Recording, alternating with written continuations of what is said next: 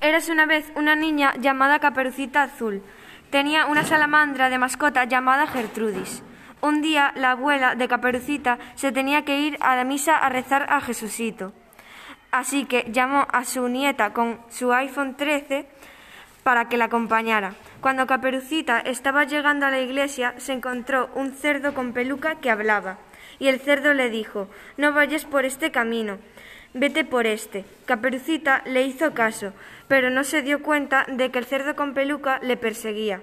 Cuando llegó a la iglesia, se puso a rezar a Jesucito junto a su abuela.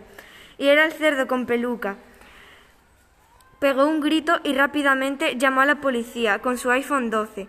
Más tarde llegó la policía y uno de los policías, un señor con, con mustacho, atrapó al cerdito y dijo que era un robaniños muy peligroso. Después de eso, la abuelita Cani y Caperucita Azul vivieron felices y comieron doritos.